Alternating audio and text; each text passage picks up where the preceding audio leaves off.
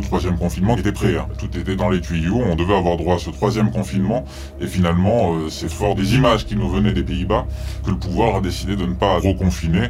Euh, c'est pas tant pour euh, les pauvres gens qui, restent seuls chez eux que le pouvoir a, décidé de ne pas le faire. C'est parce qu'il a peur, il sait, il voit, par tous les, services qui font remonter les infos, qu'il y a, et pas que sur les réseaux sociaux, la manifestation d'un agacement qui vire à la colère et qui pourrait ranimer des mouvements qu'on a connus il y a deux ans, par exemple.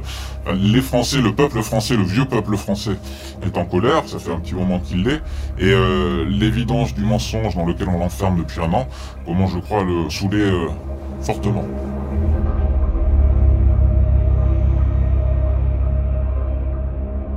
Est-ce que du coup vous pouvez vous présenter Je vous en prie.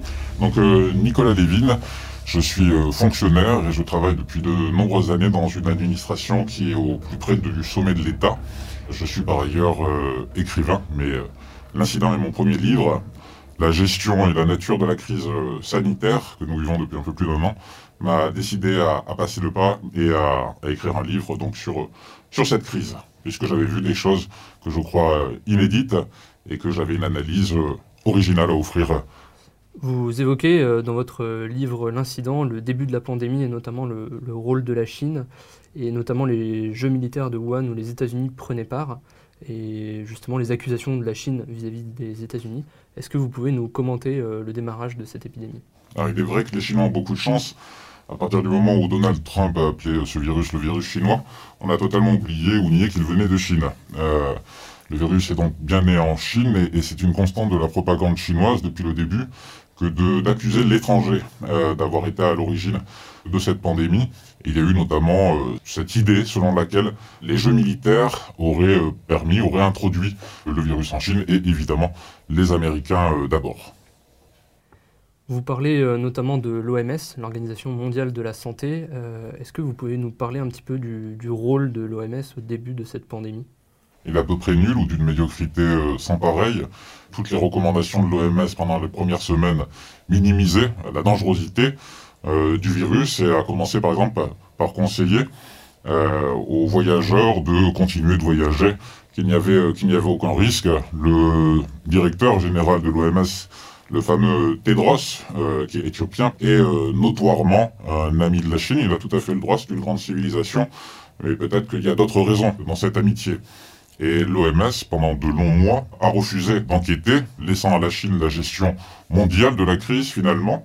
Et encore aujourd'hui, on a appris que les, euh, euh, chercheurs envoyés par l'OMS ne pouvaient pas visiter euh, les sites sans lesquels on ne connaîtra jamais l'origine du virus. Vous parlez justement de, ces enquêtes en Chine. il y a notamment une, thèse qui est explorée, c'est le virus créé en laboratoire qui au début était euh, considéré comme une thèse complotiste et qui de plus en plus euh, revient euh, sur, sur le plateau, qui est une piste envisagée. Est-ce que vous pouvez nous en dire plus, nous expliquer notamment ce qu'est un laboratoire P4 Oui, alors tout d'abord, je que le. J'entendais récemment Anne-Sophie Chazot dire que le, complotisme, c'était le nouveau point Godwin. Comme dans l'opinion publique, la réduction à Hitlerum ne fonctionne plus, ou de moins en moins. le système a inventé ça, le complotisme, maintenant pour disqualifier toute tentative d'explication qui sort un peu du cadre. Donc oui, en 2003, euh, la France, qui est l'une des rares nations à être capable de produire, euh, de fabriquer un laboratoire de P4, donc pour les pathogènes de classe 4, donc les plus dangereux, a apporté son aide à la Chine. C'était au temps de Jean-Pierre Raffarin, qui est devenu, vous l'aurez remarqué depuis la, fin de sa vie politique, un très grand ami lui aussi de la Chine. Donc la France a apporté son savoir-faire, ses ingénieurs, ses chercheurs pour la construction du laboratoire, et dès que le laboratoire a été mis en branle, donc ils ont commencé à le construire. Euh, les Chinois, qui n'avaient pas à l'époque le savoir-faire, ont, voulu récupérer le projet. Et ils l'ont récupéré. Et depuis euh, maintenant euh, une dizaine d'années, le laboratoire a été lancé en 2017, si ma mémoire est bonne. Et on, sait, puisqu'il y a eu des fuites, notamment venues des Américains, que le laboratoire était très mal entretenu. Je dis dans, mon livre, parce que je l'ai lu, de gens sérieux, par exemple, les portes euh, étanches sont comparables à ce qu'on trouve dans les sous-marins nucléaires, par exemple. C'est une technologie de pointe, et les, Chinois ne, tenaient pas. Ils sont capables de faire des tas de choses très bien. Ils ont rattrapé leur retard technologique et comment euh, ces derniers temps? Mais ça, c'est une technique qu'ils maîtrisent encore mal et qui maîtrisent de toute évidence encore mal. Et il y avait notoirement un manque de sérieux dans l'entretien du laboratoire P4 de Wuhan, qui est, je le rappelle, la plus grande réserve de coronavirus au monde. Donc un coronavirus se déploie à 10 km, 5 km du plus grand euh, réservoir de coronavirus au monde, mais c'est un pur hasard. On a le droit d'y croire, hein, on a le droit de croire au hasard, comme on a le droit de croire au Père Noël et aux faits. Euh, vous parlez notamment euh, dans votre livre très souvent de la Chine, des relations internationales. Est-ce que la Chine finalement ne serait pas un peu gagnante dans cette crise? Elle l'est totalement. C'est-à-dire que de, de, coupable, elle a réussi à se faire passer pour victime. Elle a fait passer l'aide qu'elle a apportée objectivement pour quelque chose de tout à fait miraculeux. Ça n'a pas empêché l'Italie de connaître le destin qu'on sait et euh, après un confinement qui a été très dur, incontestablement, et après une rétention d'informations qui a été euh, tout à fait délirante, on ne connaît pas honnêtement les chiffres, les vrais chiffres des morts et des malades en Chine, son commerce n'a pas beaucoup pâti de la situation. Au contraire, et d'un point de vue diplomatique, on aura bien vu que la Chine euh, a enfin franchi le pas, qu'elle a osé affronter les États-Unis, vraiment très virilement, et euh, on peut rendre grâce à Donald Trump de ne pas avoir euh, baissé les yeux. Je ne suis pas sûr que l'administration qui vient fera de même, mais c'est euh, assez fascinant de voir que tous ces États clients, pour les États européens, dopés aux produits chinois, à l'industrie chinoise, à l'économie chinoise, quand on est la prostituée de quelqu'un, on ne se rebelle pas forcément, et là, l'Occident ne s'est pas rebellé. On, parle donc de, tout ce flou en début de pandémie. Euh, il y avait quand même des, notes qui circulaient euh, quant, au Covid-19. Euh, est-ce que qu'est-ce que le gouvernement français a fait au début de cette pandémie et quand est-ce qu'ils ont pris connaissance de l'existence de la pandémie? Assez tôt, assez tôt, nous avons quand même de très bons services de renseignement, comme les Britanniques, comme les Italiens, comme les Allemands. Nous en avons de très bons et dès le courant du mois de décembre, parce que ça, ça, commence un peu avant, en fait, du moins il y avait de, des notes qui circulaient dès le mois de décembre rien là pour le coup d'inédit, puisque ça a même été avoué par, par que les services de renseignement français, que l'ambassade de France à Chine avait averti euh, l'Élysée dès le courant du mois de décembre. Et par la suite, ce qui était le plus frappant, durant tout le mois de janvier, c'est l'extrême, l'absolu, la totale confusion qui régnait euh, au sommet de l'État qui était complexifiée euh, par le fait que Agnès Buzyn, le ministère de la Santé, en plus, était lui l'objet de toutes sortes de turpitudes liées à la carrière de celle qui était alors euh, le ministre euh, de la Santé qui voulait s'engager dans la campagne de Paris au sommet de l'État, et tout le monde aura compris ce que, ce que j'entends par là, et ce qui était frappant, et ce que je raconte dans le livre, la, la plus grande confusion. Ils n'ont pas voulu voir, ils ne voulaient pas voir le risque, ils ne voulaient pas prendre les décisions qui s'imposaient que d'autres pays ont prises bien avant nous. Vous parlez notamment du, conseil scientifique et euh, de, sa mise en place. Quel a été son rôle au tout début de la, pandémie euh, à partir de sa mise en place? J'appellerais ça une caution pour éviter la Cour de justice de la République. Il est tout à fait pertinent à mes yeux de mettre en place un, conseil scientifique, un comité, on l'appelle comme on veut, composé de, de gens qui sont censés savoir, pour appuyer la décision politique. Ça, ça me paraît pas bête. Mais on avait bien compris à l'époque, et c'était très clair et ça l'est toujours aujourd'hui, euh, que ce Conseil avait d'abord pour intérêt du point de vue du pouvoir que de le protéger euh, dans le cas de poursuites futures, plaintes qui sont arrivées en très grand nombre et qui euh, amèneront sans doute certains, mais dans trop longtemps, dans très longtemps, devant la Cour de justice de la République dont ils n'ont pas grand-chose à craindre en vérité. Hein. Mais bon, c'est ce qu'on appelle le syndrome Laurent Fabius ça serait bête de, gâcher sa carrière, donc on pourra toujours se réfugier derrière Delfrécy, Lacombe et d'autres, pour dire ah mais les scientifiques eux-mêmes ne savaient pas. Donc vous voyez, mais c'est assez grave parce que nous vivons dans un système qui n'est pas très démocratique, tout le monde l'aura compris qu'il est de moins en moins. Et de recourir de cette manière aux, supposés sachants, euh, c'est une forme de, lâcheté en fait, puisque comme l'a rappelé le président de la République, mais on aurait aimé qu'il le dise bien avant, la décision en démocratie n'appartient pas à des gens comme ça qu'on choisit, mais au pouvoir politique élu démocratiquement. Le problème, c'est que le nôtre ne l'est pas tellement. La composition de ce conseil scientifique est éloquente aussi, puisqu'on a choisi que des amis du pouvoir, des amis idéologiques du pouvoir, des gens qui n'allaient pas contester le président Delfrécy, quelqu'un de très compétent, mais c'est aussi, euh, surtout, un transhumaniste fanatique. Et donc depuis, depuis le début de cette pandémie, c'est ce conseil qui dirige les décisions du... De moins en moins, non, il a eu une importance très forte au début. et non, par la, par la suite, aujourd'hui, dire que le conseil scientifique, encore aujourd'hui, a une grande influence sur le pouvoir, serait, serait exagéré. Non, non. en mars, il y a un revirement et euh, notamment avec la mise en place du confinement, d'une semaine à l'autre, euh, des décisions euh, contradictoires. Est-ce que vous pouvez nous expliquer ce changement de mode d'action Pourquoi ce basculement? Il est dû à la confusion que j'évoquais. ça, pour le coup, à la décharge du, gouvernement français, du pouvoir français, quand on regarde à côté dans les pays voisins, il y a eu aussi moins, mais il y a eu quand même aussi de la, confusion. On aura bien compris que la stratégie était fonction des mensonges de ce pouvoir. On n'avait pas de masque, donc les masques étaient inutiles. On n'avait pas de tests, donc les tests étaient inutiles. C'est la raison principale pour laquelle la stratégie a évolué. Je pense que quelqu'un qui a fait une heure de biologie dans sa vie se doute tout de même que euh, dans un contexte euh, d'épidémie, un masque ne peut pas à tout le moins faire de mal. Donc ça, je pense qu'il y avait un accord entre tous les, acteurs. Mais ces revirements euh, s'expliquent par le fait que le gouvernement ne voulait pas être pris en défaut. Euh, il ne voulait pas qu'on voit qu'il naviguait à vue et qu'il mentait. Souvenez-vous tout de même de Sibeth Ndiaye, son rôle, puisqu'elle était porte-parole du gouvernement, mais qui riait du masque et des tests à la radio à l'époque. Et puis deux semaines plus tard, on nous dit, bon ben, euh, finalement, les masques, c'est obligatoire. La France avait détruit, je le raconte dans le livre, toute son industrie qui produisait des masques. Donc bon, il fallait en acheter, et évidemment à l'époque, quand c'est un phénomène qui a frappé toute l'Europe, ils s'étaient dit, ces gens-là, que le jour où on aurait besoin de masques, ben, on demanderait à la Chine.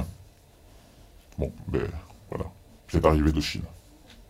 Vous parlez euh, notamment des médias, de la rapidité aussi de la parole dans, dans les médias. Euh, vous leur reprochez notamment le, rôle de, au début de cette épidémie. Qu'est-ce que vous leur reprochez euh, exactement aux médias? D'abord d'avoir nié, euh, dans un premier temps. Je raconte assez longuement dans, le livre, parce que c'est aussi une chronologie, un récit de la pandémie, de s'y être intéressé tard comparativement à la presse asiatique et à la presse anglo-saxonne et puis d'avoir, par un principe de vase communicant peut-être, ou compensation, d'avoir d'avoir fait dans le sensationnalisme, ce qui n'est pas très original, mais là on en a peut-être trop fait, et puis de, ne pas avoir enquêté. On obtient des réponses en fonction des questions que l'on pose, et euh, somme toute, je les accuse depuis le début de poser les mauvaises questions. On parlait tout à l'heure du laboratoire P4 de Wuhan. Euh, alors ça ressort tous les deux mois, il y a un article qui dit ici, et si, mais ça ne va jamais plus loin. Ils ont dépensé beaucoup d'énergie à accabler euh, certaines figures euh, contestataires comme le professeur Raoult, comme le professeur Perron, ils en ont dépensé beaucoup moins à enquêter euh, sur ce qui se passait euh, en Chine et sur le laboratoire P4 de Wuhan, par exemple. Et puis, bien sûr, comme je le disais tout à l'heure, ce que je viens de dire là sera étiqueté évidemment complotiste, puisque c'est la nouvelle arme pour faire peur, mais faut pas trop leur en vouloir en fait. Je pense que c'est d'abord de l'idéologie, que tout est idéologique, et que s'ils ne posent pas les questions, c'est pas tant, même si ça existe, par volonté de mentir qu'ils n'y songent même pas en fait. Et euh, même aujourd'hui, euh, les, médias sont toujours dans ce sensationnalisme que vous décrivez Oui, oui, oui, ils sont dans le sensationnalisme. Et puis on aura vu aussi que c'est les fanatiques du confinement. On ne confine jamais assez à leurs yeux. Il faudrait nous enfermer tous pendant encore six mois. On nous fait du chantage à l'émotion. Si vous, si vous allez acheter votre baguette sans masque, vous allez tuer une personne âgée. À peu près ça. Ou un bébé phoque, je ne sais pas, les deux à la fois peut-être. C'est un espèce de chantage permanent. Il y a une espèce d'emballement. Bon, il y a plein de choses dedans. Il y a de l'idéologie d'abord, il y a du conformisme. Moi, ce que je leur reproche d'abord, c'est quand même de, ne pas suffisamment enquêter. Vous parlez donc du, confinement et euh, notamment vous évoquez euh, tout le, traitement de nos aînés, notamment dans les EHPAD. Est-ce qu'on les a pas finalement abandonnés? Euh, Bien sûr qu'on les a abandonnés. On a entendu ce discours. c'est pour ça que je parlais d'idéologie. Le débat avec d'énormes guillemets sur l'euthanasie, qui revient, ou le droit de mourir dans la dignité, ce qui est un d'affreux euphémismes, mais tout est euphémisme de nos jours. À la fin des fins, quand on interroge ces gens-là, ils vous diront que ça coûte cher finalement, quand même. Voilà. Que des gens euh, âgés, malades, atteints de maladies incurables, est-ce que ça vaut le coup pour la société de, de les garder en vie? On a entendu ce discours. Alors peut-être qu'on l'entend un peu moins maintenant. on l'a beaucoup entendu au début, qui était que est-ce qu'il fallait arrêter la société euh, tout entière pour sauver des gens de 80, 85 ans? Moi, je pense que tout de même, euh, La réponse est assez claire en tant que catholique aussi, je pense que même un athée pourrait dire la même chose, il me semble, beaucoup. Euh, la morale n'est pas réservée aux catholiques, que euh, non, non, non, on, ne laisse pas mourir les gens quand on a les moyens de les soigner. Et euh, une, une année de plus pour quelqu'un ou cinq ou, ou 10 années de plus, on n'en sait jamais rien, c'est Dieu qui décide. Quelques années de plus pour une personne de 85 ans, c'est pas à nous de décider. Et oui, il y a eu très concrètement, dans les hôpitaux, c'était des comités d'éthique, je crois, encore une fois un euphémisme, euh, qui étaient chargés de décider qu'il fallait sauver, qu'il ne fallait pas sauver. Euh, je pense que les médecins, quand ils ont fait ce choix, la plupart d'entre eux, du moins, euh, l'ont pas fait de gaieté de cœur, et qu'ils ont dû le faire par manque de moyens.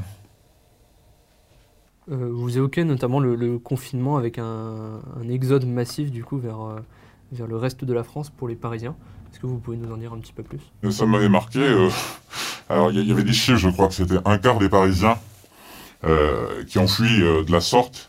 C'est pas très nouveau. Je pense que là, c'est de la sociologie. Beaucoup de Parisiens qui ont la chance d'avoir une, maison en province, tant mieux pour eux. Et qui, ont, qui ont tout simplement fui juste après les annonces du premier confinement. Mais ça avait quelque chose d'assez irréel en fait. C'était un clin d'œil, hein, parce que somme toute, si j'avais moi-même un manoir dans le Larzac, je m'y serais sans doute rendu. Le travail m'en aura empêché, euh, et la conscience professionnelle aussi. Et c'est assez frappant et amusant finalement de voir tous ces gens avec leurs énormes valises qui, erraient dans Paris, qui se précipitaient vers les gares dans le but de fuir. On s'aurait cru en septembre 1870, quoi. C'était euh, les Allemands approchaient. Bon, ils n'ont pas fait preuve d'une très grande solidarité, mais ceux qui habitent, c'est le cas de beaucoup de Parisiens, dans des 10 mètres carrés au 7 étage sans ascenseur avec des toilettes sur le palier, s'ils avaient l'opportunité de rentrer dans leur famille, on, les comprend tout à fait. C'était pas pour les accabler, mais il est vrai qu'après donner les Parisiens quand même, c'est des sociologies, euh, on commence à donner beaucoup de leçons de morale, ils n'ont pas fait preuve d'une très grande solidarité vis-à-vis de leurs compatriotes. ce quart-là, du moins, de Parisiens. Vous évoquez notamment une désorganisation euh, complète alors que le virus était prévu depuis euh, au moins fin décembre, début janvier. Euh, qu'est-ce qui explique euh, le manque d'anticipation en termes de masques, de tests? Je, le raconte dans le livre. L'ironie, il y a beaucoup d'ironie dans cette histoire, mais l'ironie suprême peut-être, enfin, celle qui m'a longtemps le plus frappé, c'était quand même que l'homme qui du temps où Marisol Touraine était euh, ministre de la Santé, a décidé que la France devait se, débarrasser de ses stocks de masques et en acheter en Chine le cas échéant, c'est un certain Jérôme Salomon, aujourd'hui directeur général de la Santé, et qui vient donc nous annoncer les chiffres des morts, puisque les morts désormais sont des chiffres. Il fait ça depuis un peu plus d'un an. On n'avait plus de masques euh, parce que c'est une décision politique. C'est sous Marisol Touraine que l'État français, que le ministère de la Santé a décidé que ça coûtait trop cher de conserver des stocks euh, de masques et que donc on, on ferait avec à l'aide du marché euh, au cas où. Les tests PCR, ça aussi c'est très documenté, c'est très connu, euh, c'est à peu près pour les mêmes raisons. C'est la mondialisation heureuse, c'est-à-dire que les, il y a une partie des composants qui sont faits aux États-Unis, une autre en Chine, une autre en Italie. Bon, quand les frontières sont fermées, quand le, fascisme est de retour, bon, ben, on n'est plus capable nous-mêmes, on a perdu les compétences métiers, on ne sait plus le faire, on ne sait plus le faire nous-mêmes. Pour ce qui est des masques et des tests, ça a pris un temps fou parce qu'on n'était pas en capacité de les, fabriquer nous-mêmes. J'ai dit, la, chaîne de production des masques, il y, a, un exemple fameux qui est cette usine des Côtes d'Armor dont je parle longuement, euh, qui fabriquait des dizaines et des dizaines de millions de masques chaque année et qui avait signé un contrat avec l'État sous Dominique de Villepin. Et on a décidé de la fermer du jour au lendemain, euh, quasiment. On l'a vendue à des Américains. Les Américains l'ont euh, liquidé deux années plus tard. Il y avait des gens là-dedans qui travaillaient depuis 20, 30, 40 ans, qui se sont retrouvés à Pôle emploi euh, alors qu'ils avaient des compétences rares et qui nous auraient été, je crois, bien utiles ces derniers mois. Ça prend du temps de relancer une chaîne industrielle. On l'a constaté, euh, les mondialistes l'ont constaté ces derniers mois. Et le vaccin dans tout ça? C'est une magnifique euh, opération spéculative, incontestablement, puisque l'industrie pharmaceutique, qui se porte fort bien, elle, a réussi l'exploit de fabriquer en, en quelques mois un vaccin, alors que généralement ça prend plusieurs très longues années. Alors certes, elle utilise une technologie qui est plutôt bien, d'après tout ce que j'ai pu lire et toutes les personnes à qui j'ai pu poser la question, est plutôt bien maîtrisée, celle de l'ARN messager, mais tout de même, là, on, viole tous les protocoles, toutes les procédures qui encadrent habituellement le lancement d'un vaccin. Donc moi, je suis comme 99% des Français, des places à France Inter. Euh, je crois à la vaccination. Je pense que nous sommes tous ici des enfants de la vaccination. De ne plus voir certaines maladies, euh, c'est plutôt une très bonne chose. Mais on ne peut pas empêcher les Français, je crois, de s'étonner, et pas que les Français, euh, qu'on ait pu mettre sur pied en, en, quelques mois un vaccin et de songer à rendre la vaccination obligatoire. Et comme nous vivons de toute façon dans une société de, défiance, qui est de l'unique responsabilité du pouvoir, on ne peut pas reprocher au peuple d'être méfiant. Donc moi, en ce qui me concerne, n'étant pas membre du public vulnérable, euh, d'abord, parce que c'est une maladie, malgré tout, qui concerne d'abord des gens de plus de 70-80 ans, et croyant difficilement qu'on peut être sûr à 100% d'un vaccin fabriqué en quelques mois, je ne pense pas du tout me faire vacciner. Et je pense qu'il est préférable, quand on n'est pas euh, vulnérable, ce mot ne veut pas dire grand-chose, mais bon, par commodité, on va l'employer aussi, je pense qu'il vaut même pas se faire vacciner. Pour vous, est-ce que le choix d'un confinement, alors notamment j'évoque ici le deuxième et l'éventuel troisième confinement, est-il logique et fallait-il reconfiner en novembre? En question difficile, toutes les études sérieuses qui ont été faites ces derniers mois sur les confinements laissent à croire que ça n'a pas forcément un impact décisif sur la, la, la, réduction de l'épidémie. Euh, comme le dit le, le professeur Raoult, c'est d'abord une décision, c'est mon analyse aussi, et c'est ce que j'ai pu constater en interne, c'est d'abord une décision politique, qui peut se comprendre. Mais bon, là encore, ce sont eux qui ont fait peur euh, aux, aux, gens et qui essaient de les rassurer. Bon, c'est un peu étonnant, mais à partir du moment où cette trouille immense s'est emparée de la population tout entière, on n'a plus beaucoup d'autres choix que celui de confiner, puis les autres le font, donc on le fait. Il me semble malgré tout, même si les résultats sont pas probants, que le premier confinement pouvait se justifier. De répéter l'opération une deuxième fois, de songer, et même plus que songer à répéter une troisième, pourquoi pas une quatrième, une cinquième, on peut, ne plus s'arrêter, euh, me paraît pas pertinent du tout. L'exemple célèbre désormais célèbre de la Suède, euh, nous montre que avec ou sans confinement, ça ne change pas forcément grand-chose. Euh, la situation dramatique de la France, euh, qui est aussi celle de l'Italie ou de l'Espagne, est d'abord une conséquence de sa pyramide des âges. Nous sommes des pays où il y a une part énorme de personnes âgées, tant mieux, mais c'est d'abord cette, raison-là qui explique la situation terrible dans laquelle nous, nous trouvons.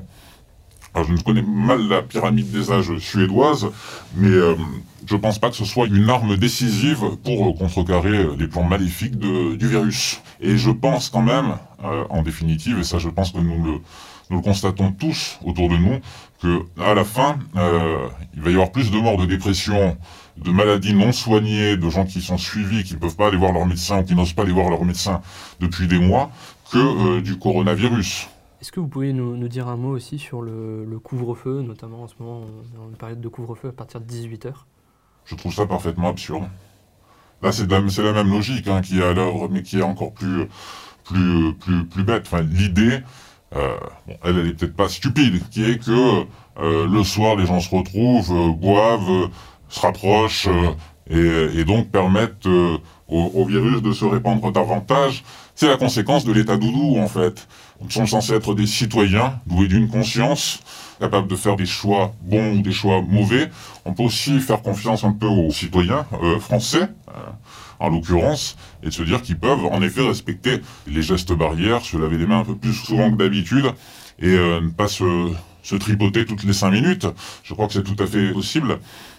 Avec ce couvre-feu, il a été placé, il est placé à des, à des heures totalement arbitraires, ce qui le rend d'autant plus, d'autant plus absurde. Donc non, je ne pense pas que le, le, le couvre-feu ait euh, le moindre impact que ce soit euh, sur la, la, réduction de, de l'épidémie. On a ces, donc ces options de confinement, euh, couvre-feu. Est-ce qu'on pourrait faire autrement et comment, euh, comment on pourrait s'y prendre? Ah, mais Je pense qu'il faut regarder ceux qui s'y sont bien pris. Je crois pour le coup, on met la Chine de côté, parce que même si la stratégie globale chinoise était plutôt, plutôt bonne à mes yeux, euh, ils ont menti et hontément sur, sur les chiffres. Enfin, personne n'y croit, à part étrangement le professeur Raoult. Pour le coup, j'ai du mal à comprendre. Mais euh, la Corée du Sud, les pays asiatiques en général, ont très bien géré la crise. C'est une leçon qu'ils nous donnent, une autre. Euh, voir ce qui a été fait en Corée du Sud, par exemple, avec évidemment euh, le fait de confiner les personnes à risque, de, tester massivement, mais encore fallait-il pouvoir le faire, nous ne pouvions pas le faire, d'essayer de, soigner aussi, pas uniquement d'hydroxychloroquine, mais on est une des rares aires civilisationnelles à ne pas vouloir soigner ou à moins vouloir soigner les malades que de vouloir les enfermer. Je pense que c'était ça. Traçabilité, le confinement au cas par cas. Alors, nous ne sommes pas des Coréens du Sud, et Dieu merci. Donc le fait d'être fliqué en permanence, d'avoir des gens qui viennent nous voir tous les jours pour être sûr qu'on est chez nous, ça je, ne suis pas très favorable, mais d'avoir une surveillance accrue, de surveiller, mais uniquement les personnes concernées en priorité, ce virus, euh, sur les personnes de moins de 50 ans, est pas beaucoup plus mortel que la grippe saisonnière. Peut-être qu'ils trouvent ça stigmatisant. Donc, mais ce n'est pas stigmatiser les personnes âgées que, que de considérer que c'est sur elles que toutes les mesures de prévention devraient être prises. Beaucoup de personnes se sentent bafouées au niveau de la liberté d'expression. On parlait notamment des, mesures précédentes et euh, vous parliez aussi euh, du fait de, rencontrer d'autres personnes, d'aller boire des verres, euh, rencontrer du monde. Que penser de toutes ces mesures justement un an après le début de la pandémie et une vie sociale qui est du coup réduite? Bah, Je crois que le résultat est assez catastrophique. Je disais que tout à l'heure, je pense que tout le monde voit cela autour, autour de, lui. Euh, en ce qui me concerne, moi je vois beaucoup de gens euh, dépressifs, alors qu'ils n'étaient que joie de vivre. Il y a à peine un an euh, de, cela, qui vont, qui vont très mal, qui vont vraiment très très mal. Je vois aussi beaucoup de, gens qui, comme je le disais tout à l'heure, ont parfois des traitements, ils ne peuvent plus les, les, suivre comme ils le faisaient précédemment. Je crois que entre l'État et les individus, il n'y a plus rien euh, de, de, nos jours, puisque comme le disait Marx, une de ses rares euh, idées euh, qui a tenu, je crois, le, capital a détruit toutes les, structures qu'il y avait entre les deux. Il n'y a plus d'église, il n'y a plus de, il n'y a plus de syndicats, il n'y a plus, ou de moins en moins, de, de familles, qui était l'ennemi prioritaire. Donc désormais, les individus sont seuls et ont du mal à se regrouper il ne leur reste que, que, cela finalement, dans cette espèce de, de, désert du sens auquel l'époque nous voue, et qui, euh, je crois, a été plutôt bien raconté par quelqu'un comme Michel Houellebecq, par exemple. Et nous priver de cela, de nous priver de, des joies des rencontres, de nous priver de l'imprévu, euh, je crois que c'est quelque chose de, terrifiant en un sens. Et là, je suis, je suis, très sérieux. La meilleure critique de l'idée de complotisme, d'abord, les complots, ça existe. Il faudrait voir un manuel d'histoire. Il suffit de le faire pour s'en convaincre. Mais il y a surtout des alliances d'intérêts objectives. Il y en a toujours eu dans l'histoire. Là, je ne pense pas du tout que le, pouvoir, même pas le groupe Bidelberg ou Davos, ait pensé à cela. Euh, que ça l'avantage très clairement.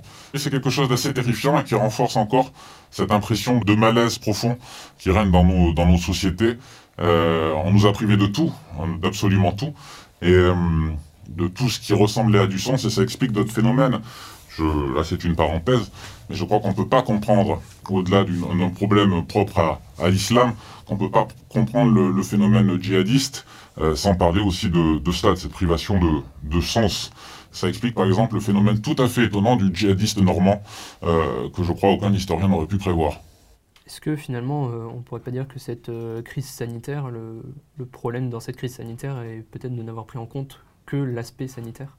Euh, le, confinement, par exemple, à aucun moment, je, j'en suis sûr, enfin c'est une affirmation pour le coup, parce que j'ai pu le, constater, à aucun moment les, phénomènes que je décrivais, que d'autres décrivent, qui est de, dépression, de non-suivi des traitements, euh, n'a été dans la tête des, décideurs, à aucun moment.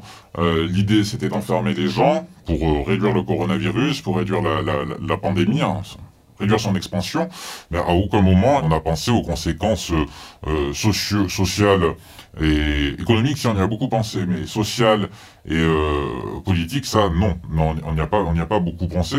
Sinon, euh, sinon pour les, les, comment dire, pour, euh, pour euh, les, les cacher, le, le, le mensonge, l'affaire des masques et l'affaire des tests est assez emblématique de cela. On a pris la décision de confiner, et puis advienne que pourra, puis quand il a été évident qu'on n'était pas en capacité de, lutter autrement contre, le virus, on a, menti, c'est ça. Enfin, Moi, ce qui, ce qui m'atterre, c'est que ces gens ont menti, ils continuent de défendre leurs mensonges de l'époque, et ça n'a pas l'air de choquer outre mesure. C'est peut-être une idée fausse de la morale, mais il me semble que quand on, ment et on t'aimant à ce point, on devrait être euh, puni. On a vu donc qu'il y a eu notamment aux, Pays-Bas des émeutes. Est-ce que euh, on, ne risque pas nous aussi d'aller dans, cette direction-là?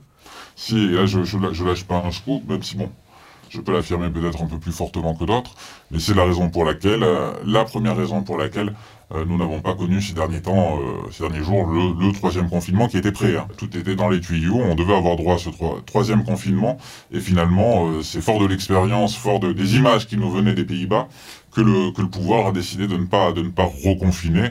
Euh, c'est pas tant pour euh, les pauvres gens qui, qui, restent seuls chez eux que le pouvoir a, a, a décidé de ne pas le faire. C'est parce qu'il a peur, il sait, il voit que les Français en ont assez, en ont vraiment, vraiment assez, qu'une majorité de Français petite majorité, hélas, mais qu'une majorité quand même, n'en peut plus et, et, contre, contre, contre un nouveau confinement.